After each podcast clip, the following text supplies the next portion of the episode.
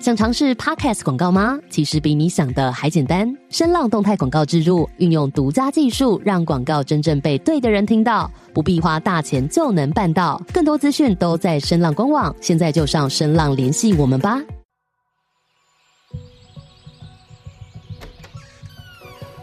Hello，我是 Cindy，欢迎来到我的聊天室。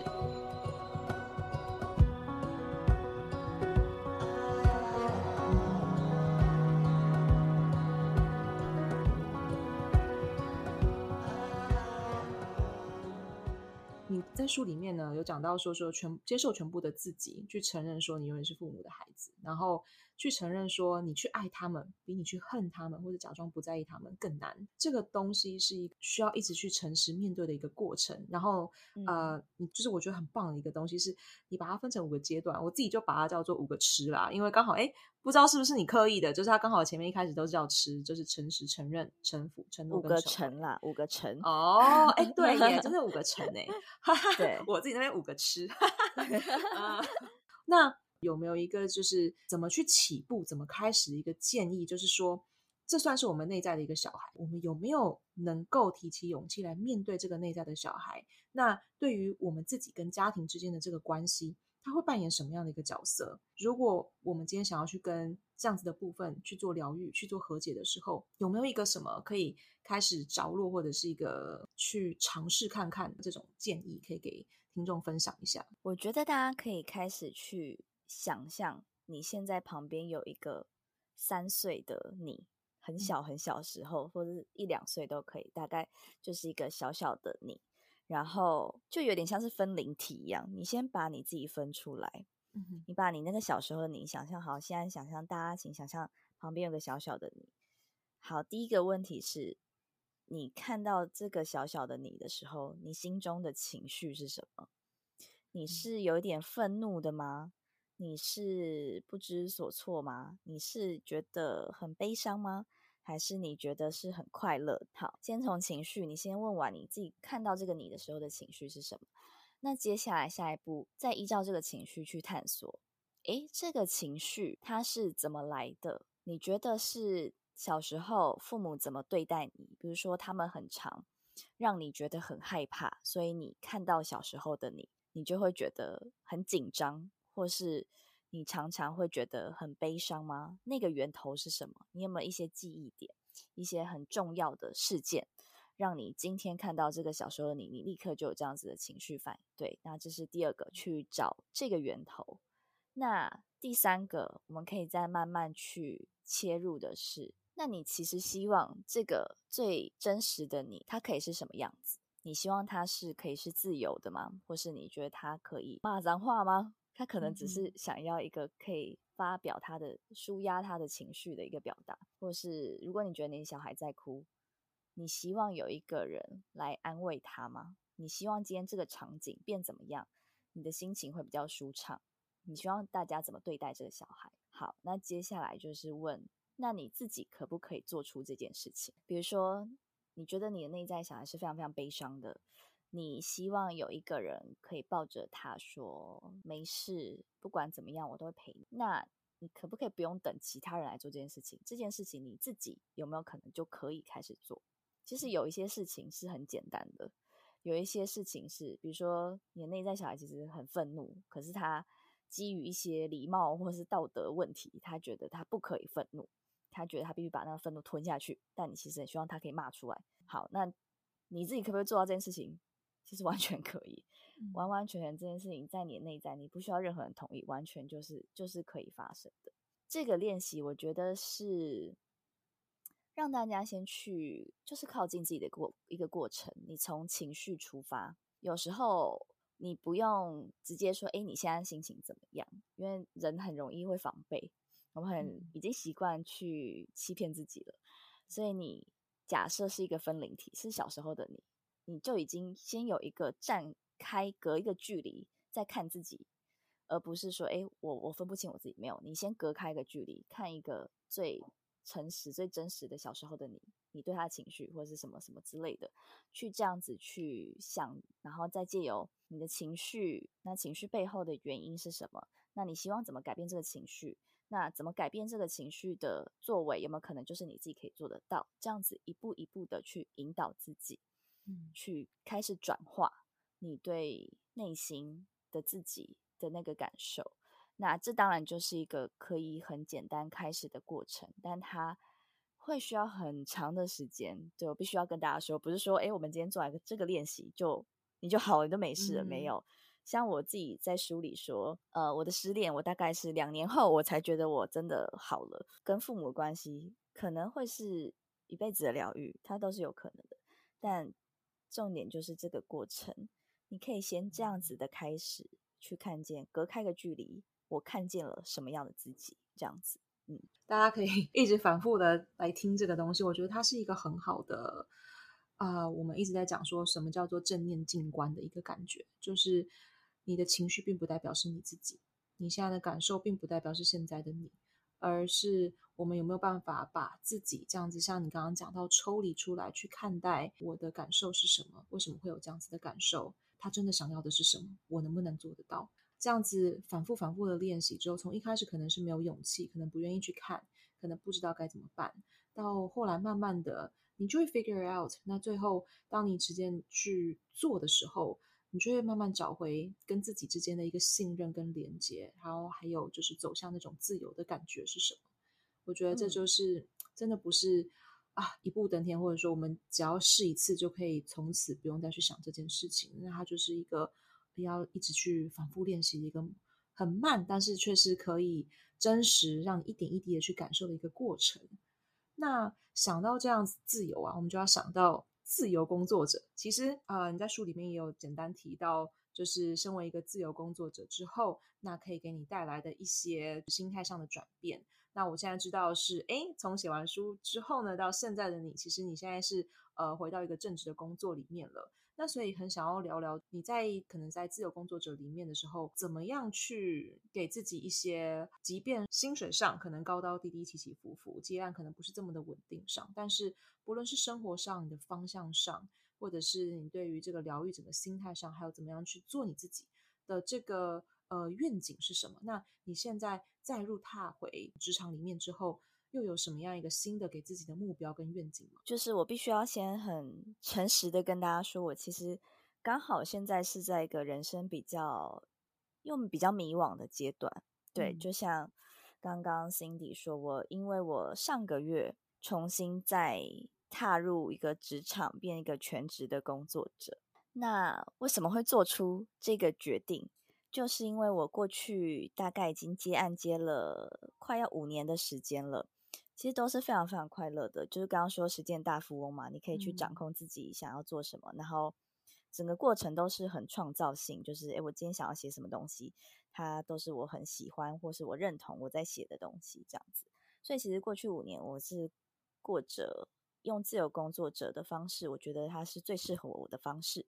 嗯、但是呢，在去年我开始有慢慢感觉到，我再继续这样子接案写作，我的能力。或是我的我所能碰触到的世界，好像它已经有点僵化了，可能就停在某一个程度，我就没有办法再去突破了。所以我就有知道，我好像需要一些新的刺激。然后呢，这时候刚好就是有媒体网络平台邀请我去工作，这样子，我就觉得，诶，刚好在我有这个疑惑的时候，这个工作机会。就自己来了，也不是我去找的，他就诶自己浮现在我的前面，嗯哼，所以我就想说，这可能是宇宙的一个暗示吧，对，可能就是告诉我说，诶，那你现在可以去做做看这件事情。对，所以其实也也是真的是挣扎，考虑了非常非常久，毕竟是你要回到一个你其实曾经经历过，然后你知道你不是这么喜欢的工作模式，可是为了。你的能力的成长，你的视野的增广，你就。会觉得好像好像应该要去做，对，所以我就现在呃上个月三月中我才刚开始进到这个全职的工作，嗯，对，所以我刚刚就说我现在刚好在我人生比较迷惘、比较痛苦的阶段，因为呃生活模式就有很大的转变嘛，我现在就是早上九点半到晚上六点半要上班。然后有时候工作做不完，你当然就很需要再花额外的时间去、嗯、去增，就是去做工作这样子。嗯、然后刚刚有说到，就是我们都是自我要求非常非常高的人，所以你都是用一个高标准来看自己。那新的工作、新的领域，一定有很多都是你不知道的新的事情。这时候你就会很挫折。其实我这个月都是非常非常挫折的状态，就会觉得天哪，我是一个废人，我什么都不会，我我真的可以做好这份工作 吗？就是对啊，这个东西。要交给我吗？我到底该怎么，连该怎么开始，我其实都很不知道。嗯，所以这个月我的身体就出了蛮大的的状况，就是我的口腔，像我这一拜就是嘴破，然后就是溃疡，蛮严重的。哦，然后我跟我男朋友说：“哎，我嘴巴破。”他就说：“啊，我好像从来没有听过你嘴巴破。”我就说：“对，我也想不起来我上一次嘴巴破到底是什么时候。”对，然后压力也比较大的时候，我可能就比较不想吃东西呀、啊，嗯、也没有去运动，然后睡觉也睡不太好，就会想说，哎，我什么事情还没有弄好，可是我不知道我要怎么样才可以把它弄好之类的。嗯、对，所以我就是又可以很重新的理解大家上班时候的 痛苦的状态。对，所以我就觉得人，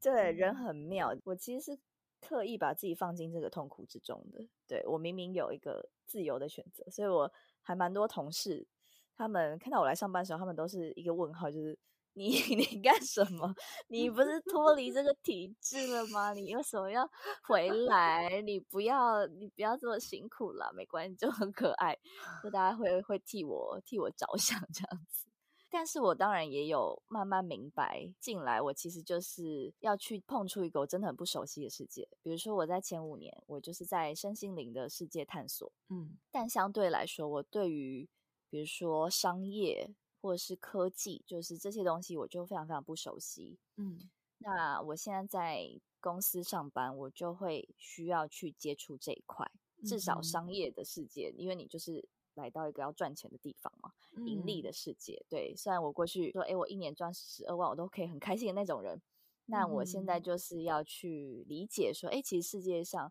也有另外一块，他们大家会在乎重视的东西是不一样，大家在互动的规则其实都是不一样。对，所以我就明白，是因为我过去就是缺少这个东西，所以我的灵魂，灵魂就是会。对，会渴望你不曾接触过的，虽然这会使你痛苦，但灵魂就是这样啊，他就是什么都想体验。所以我现在就是来这里，明白我需要学这个事情，啊、但这事情因为我太不熟悉了，所以我正在痛苦的，希望可以慢慢去找到一个熟悉的方式，慢慢上手嘛。嗯，对，所以我现在也没有办法很有自信的说，嗯，我觉得会越来越好，没有，我完全没有办法这样想。但就是在刚好正在这个过程，我觉得刚好今天可以在这边跟大家也是很诚实的、诚实的分享，很诚实的分享。嗯，真的就要回到我们一开始对在提倡的怎么样真实的做自己这件事情，并不是说哇，我们成为自由工作者之后，可以一切风和日丽，就是非常的 smooth。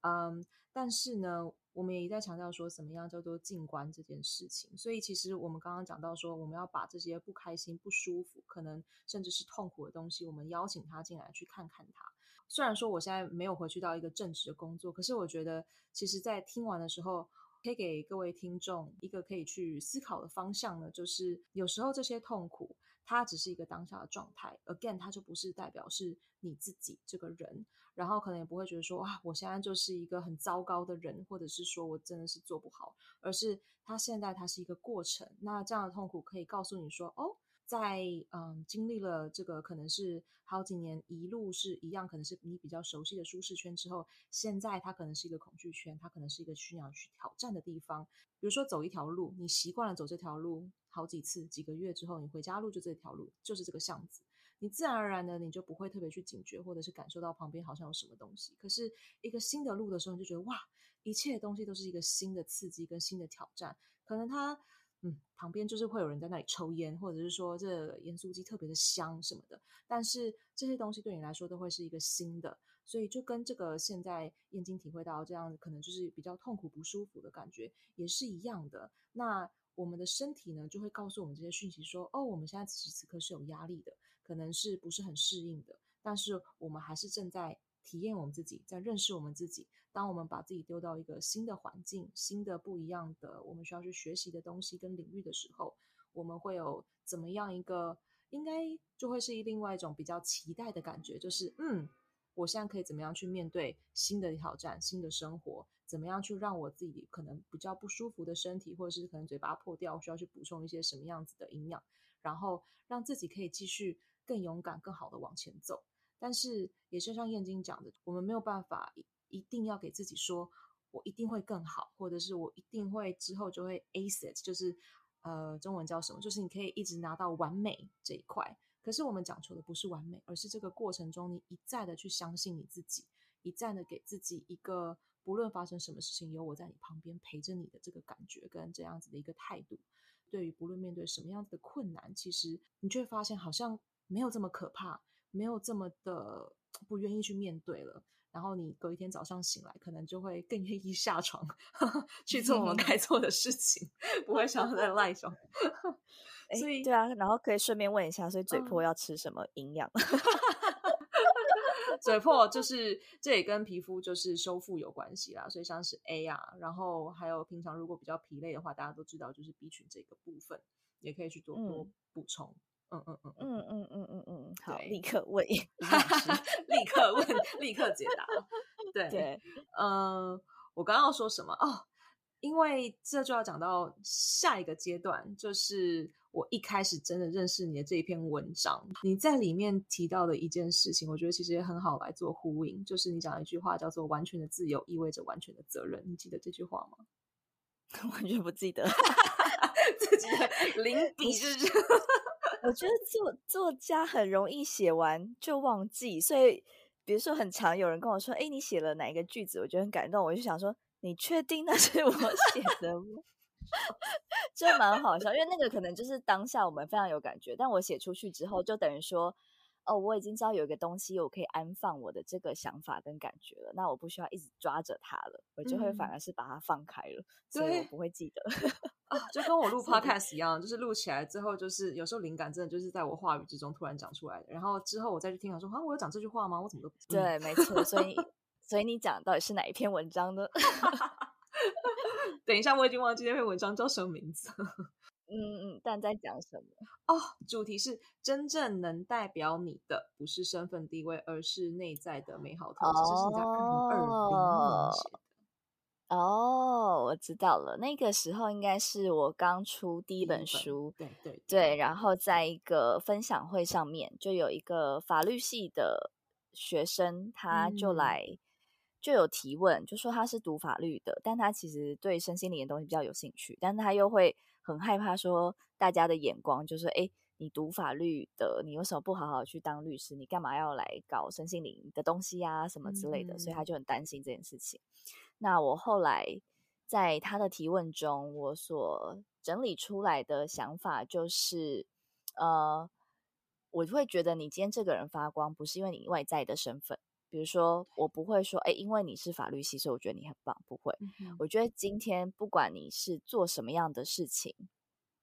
你有没有把那是你的本质发挥出来，嗯、我觉得那才是一个人发光的地方。就像我在里面举的例子，应该是我曾经有去看，呃，认识一个去做一个独立书店的老板。那那个独立书店老板，独立书店老板，你就会听起来就觉得哇，这个 title 就是很厉害啊，感觉是很有理想性的青年还是什么之类的，你自动当然会给他一个光环。对，但我那时候去观察，我就发现他这个老板的坚持就会在每一个客人呃离开之后，他就会去整理书柜，把书柜摆到他原本觉得诶哪个分类应该在哪里的地方，就他。嗯会很坚持要把这件事情做好，我就发现，哎、嗯，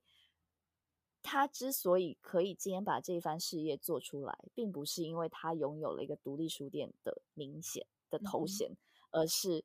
因为他很在乎他在做的事，他在做的每一个小细节，这个才是本质，才是最重要的。没错，所以不是我们要去追求任何的。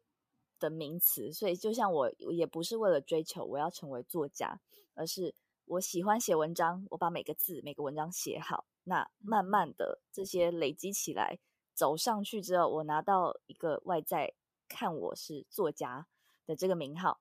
可是他就是一个其实就是外在的人怎么看而已。对你来说，对，对我不会觉得说哦，哎，我是作家，哎，不会，我会觉得哎，我就是把这件事情做好。所以真正重要的就不是这些外在的头衔，所以是你你要去看重你最想做好的事情是什么。对。嗯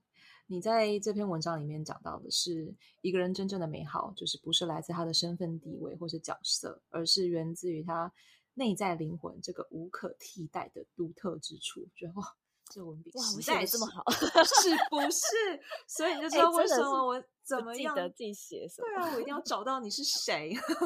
对。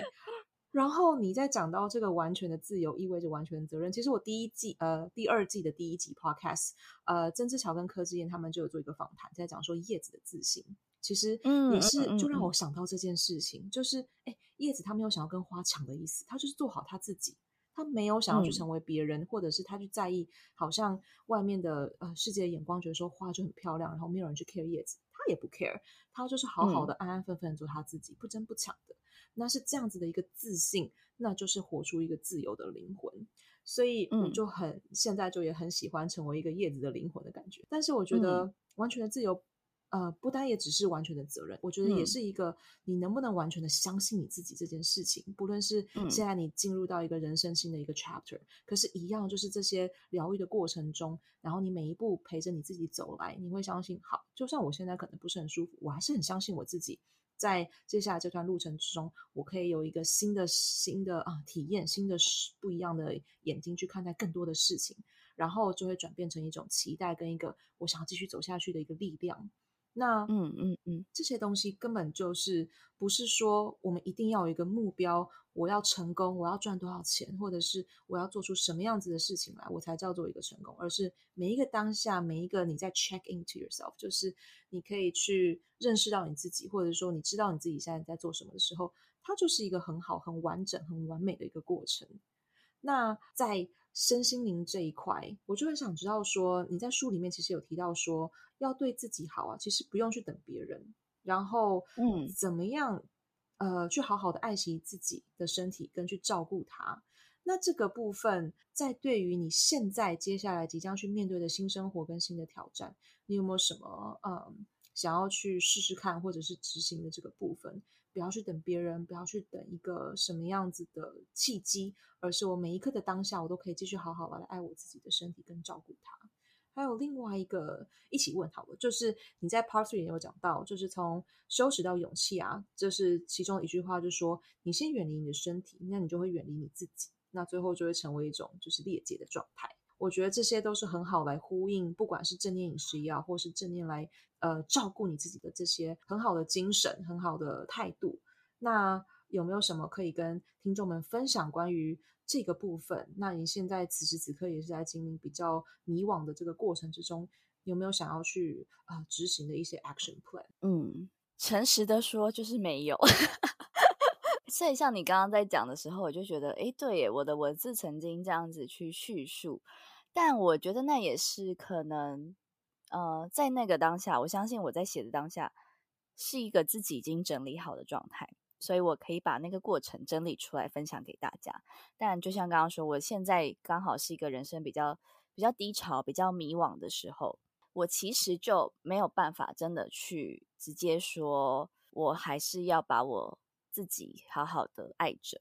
嗯，嗯，所以。我是想要跟大家分享，就算你今天看到的大家认识的这个作家，哇，你觉得他好像把他人生都整理好了，他好像都无忧无虑了，没有，他其实还是会在他人生不断的前进当中，可能，诶，你看他台上走的美美的嘛，下台下一步就啪跌倒了，就是是有可能的，他是非常非常正常的。所以我觉得是不用去羡慕说，哎，好像这个人已经完全的脱离苦海，找到他人生最美好的方向了。没有，他可能下一步就把自己塞到一个很痛苦的情境中。那他现在也还在理清他的那个为什么到底是什么，或者是他要不要继续这样走下去。所以这就是我现在的的这个状态。嗯，那当然，在这个状态，我就有很多朋友提醒我说，对，所以现在这个状态，你就要更好好的照顾好你自己。但我觉得我的纠结点应该是，我也是一个蛮执着的人。我在还没有看清楚我到底为什么来这里的那个为什么还没解开之前，我可能就会全心全意投入在专注于这个问题，然后就把我的身体的需求先放到一边去。对，我，我就会是这样子的人。也许我现在碰到的这个状况，它稍微解除一点之后，我可能才有力气再去重新的说怎么样照顾自己呀、啊，或者下一步的行动等等的。所以我发现我现在对，又是对自己多了一层发现，就哦，原来我是这样子的倾向。就是当我有一个巨大烦恼的时候，我会全身心的投入那个巨大烦恼去跟他。不管是抵试图抵抗、试图理解、试图战胜他，或搞不好最后就被撂倒了，也不一定。但我就是这样子的的性格。那我 现在很诚实的接纳，对，就是呃，虽然我觉得照顾自己真的很重要，但我现在连照顾自己的力气都没有，所以，嗯，也许就再看看时间可不可以带我们到一个不同的地方去，这样子，嗯。换个方式来讲的话，其实这也是从你的话语去引用出来的，不是我自己想出来的。大家都知道我中文超差的，就是你在书里面提到的，有勇气去正视跟面对这件事情，把你的心打开，然后有一种，即便是现在你不知道该怎么办，但是一样可以去找到，就是全心全意的，你说就是投入在这个里面，投入在这个位置里面，或者想要把这个事情做好。那可能我今天就是。我就是很诚实告诉你，我没有办法去现在来照顾到我身体，而是我想要去把工作这件事情，可能稍微的厘清我的这个 why。那它也是一种活出自在的方式，嗯、因为你知道你自己现在想要往哪个方向前进，你知道你的这个 priority 是什么东西。所以，嗯，你在里面其实有讲到一句话，叫说比起压抑逃避。直视的面对会省力多了，嗯，我觉得这就是一个治标又治本的生活态度，超级帅。就是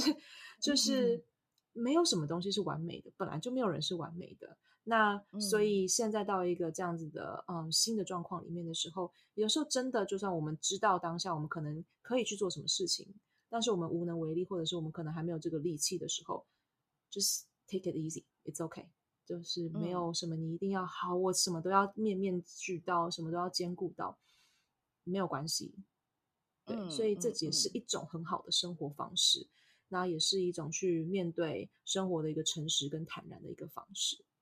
那最后想要问问的就是啊，因为我们是这个呃两年前你所写的这篇文章，然后才有今天这样子很难得的一个 podcast 访谈。那时候在写的时候，其实是在讲关于第一本书的一个。呃，你说是在宣传跟这个跟粉丝或者有互动的时候，去想到整理出来的一篇文章，它其实跟正念饮食一点关系都没有。嗯、那我很好奇、嗯，当我来找你，然后因为这篇文章，然后想要请你来聊聊正念饮食这一块的时候，你再回去看看这篇文章，你有没有什么其他对于正念饮食这一，或者是透过食物跟身体还有饮食这一块的相处？嗯，有一些感触，或者是自己的小小的故事，可以跟大家来分享。你要我跟你念念我最感动的几句话吗？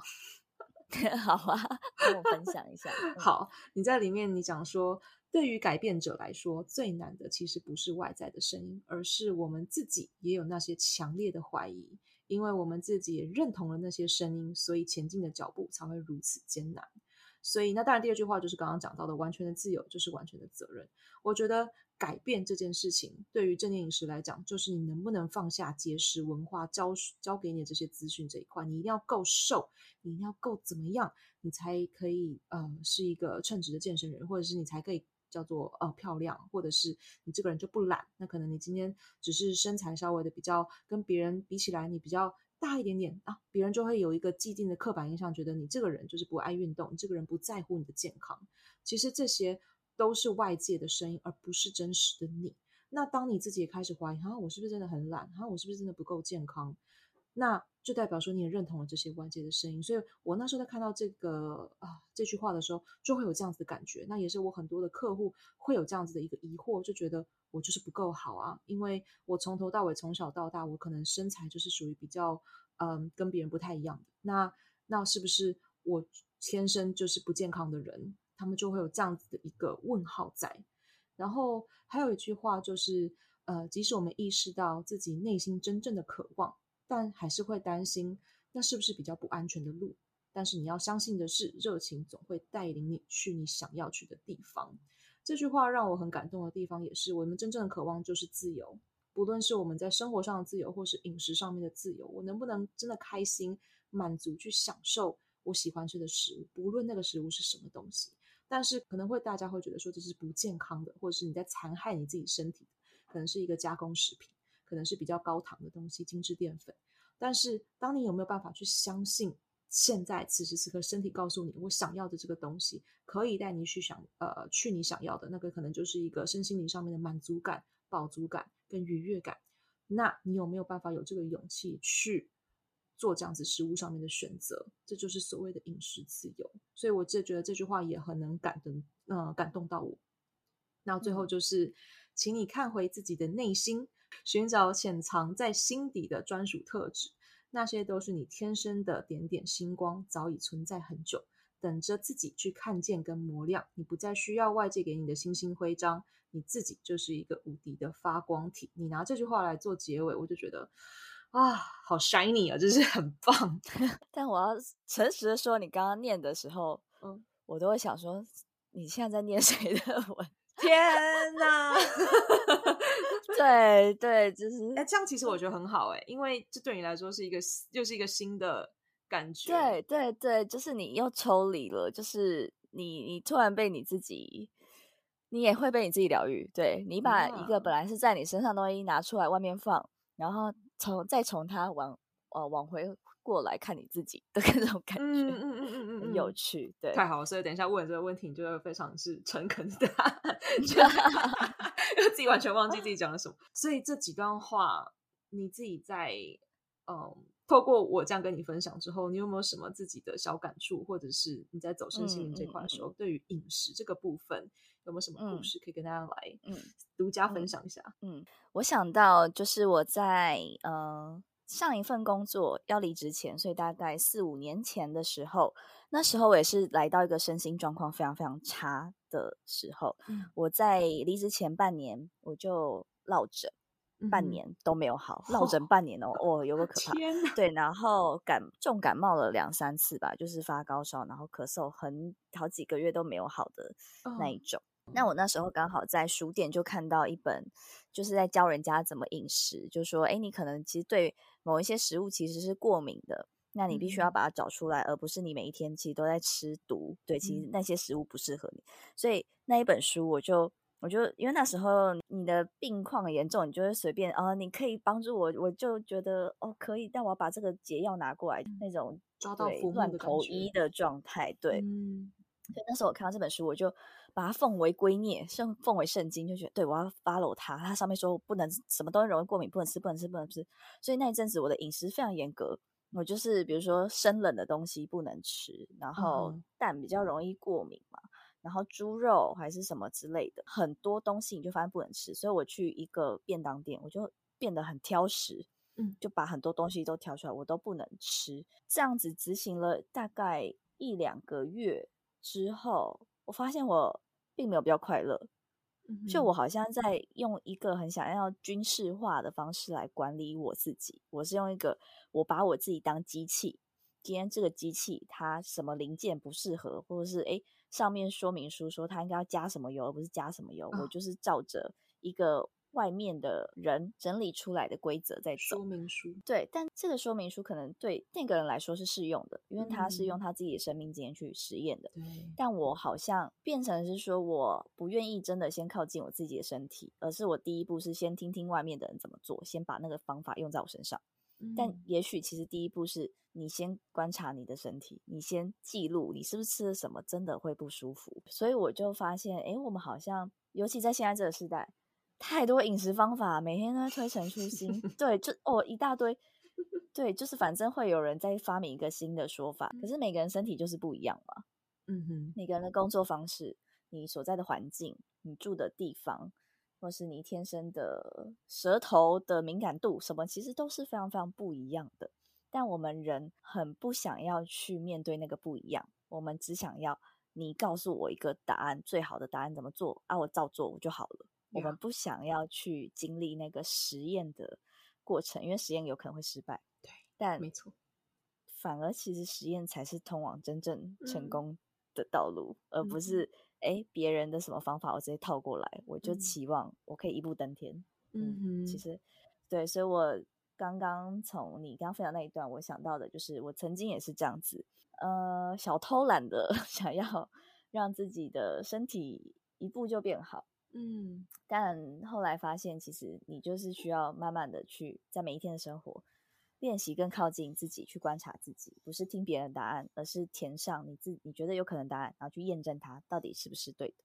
所以大概是这样子的一个过程。嗯，那我很好奇你，你在意识到说，哦，我好像这样子这么军事化的，呃，来使用这个饮食说明书，结果怎么都没有比较快乐，可能身体也没有真的变得比较好。那在你真的愿意去放掉，然后回来到刚刚讲到这个去实验什么东西可能比较适合你，怎么样的饮食方法才是适合你的饮食方法？有没有一个开始从意识到到行动的这个这个 part 是什么样子？就是我后来意识到这件这个方法对我没有用，我就我就不管那个书上面 写什么哦，对对，我就是直接觉得哦，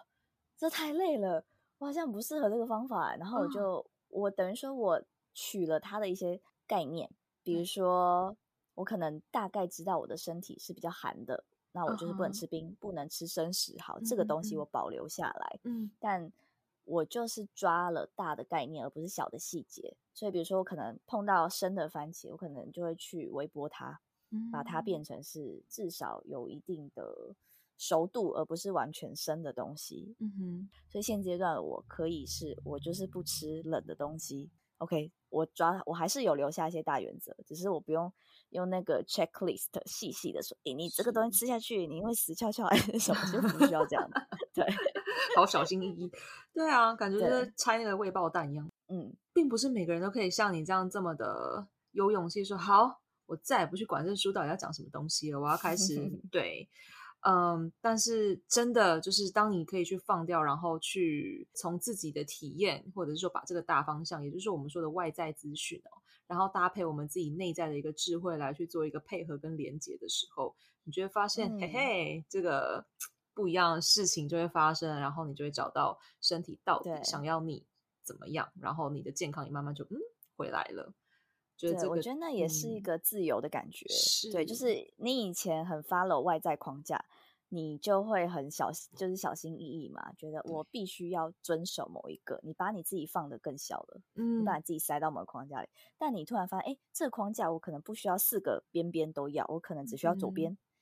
我就变成是我有一个依靠就好了。然后不是把我自己关在里面，对，你可能是需要一个下面，哎，有一个东西可以支撑你；你可能是需要一个上面，知道，哎，好的标准可能在这里就好了。对，对，我们不需要全部框框都把自己关起来。那这时候真的就是你会感受到，你从一个我一定要遵守什么，变成你有选择的自由，那个就会比较快乐。就 you can be anything，嗯。我觉得就像你开始。让呃打的那个比方，就是你在一个机关房里面，可能这个两面墙随时要把你压扁的那种。其实，嗯，你就跳出来就好了，嗯，你就会发现啊，我不用这么战战兢兢的，好像嗯按错一个按钮或者是做错一件事情，我就要被压扁了这样子。嗯嗯，出来就没事了。嗯嗯嗯，对，对，这种自由感。今天真的是好开心哦，真的。如果听众可以听听得到我这个感觉的话，就是嘴角上扬的我，嗯，聊得很爽。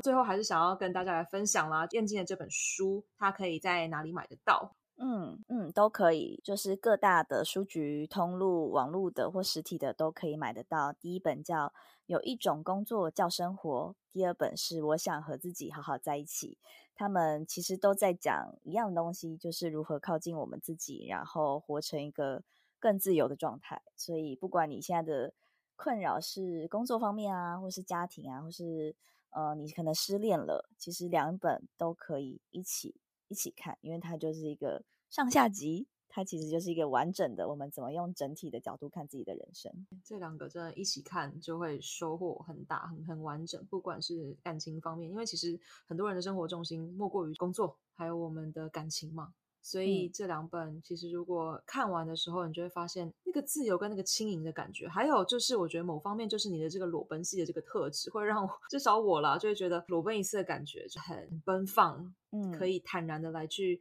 再直视一次我内心里面的一些想法，或者是我还有点困惑的地方。嗯，因为燕京里面的书真的就是。每个人都可以很有共鸣，它真的就是个贴近人心、贴近生活的点滴，所以才会让人更觉得这是真实跟真诚恳的，呃，不是那种就是毫无边际的，好像你有看没懂的感觉，你就会很有感觉。所以啊、在念完的时候，你就会对自己的一些平常生活上没有注意到的小细节，也开始有了一些不一样的看法。最后，最后想请燕京来，呃，跟听众们分享的，如果想要跟自己好好相处，多爱自己一点，有什么样一句话可以分享给听众呢？我觉得我每次都最不会回答这个，就是一句话，只有一句话的话，你也可以好多句，没有关系。好，我觉得就是你不需要做一个很大的生命的转变，但你就是从每一个小小的、微小的细节开始，让每一个决定都更靠近自己。比如说，你今天想要吃什么？你不是呃依照旁边人说哦，他想吃这个，然后你为了配合他你就去，而是诶，你可以诚实的说，诶，我现在没有想吃那个哦，都是这种小小的决定，你可以更靠近自己的心意。对，那你如果比如说你今天本来要去上一个课，但你今天状况不好，那你就是依照自己的身体心意说，对，我状况不好，我今天必须要请假，就更靠近自己。所以我们不需要做一个非常非常剧烈的，不需要说，哎，我就是要去面对我的原生家庭，我就是要去离职换工作，不用。嗯、我们先练习从每一个微小的决定都更靠近自己，更贴近自己的心意开始，然后呢，就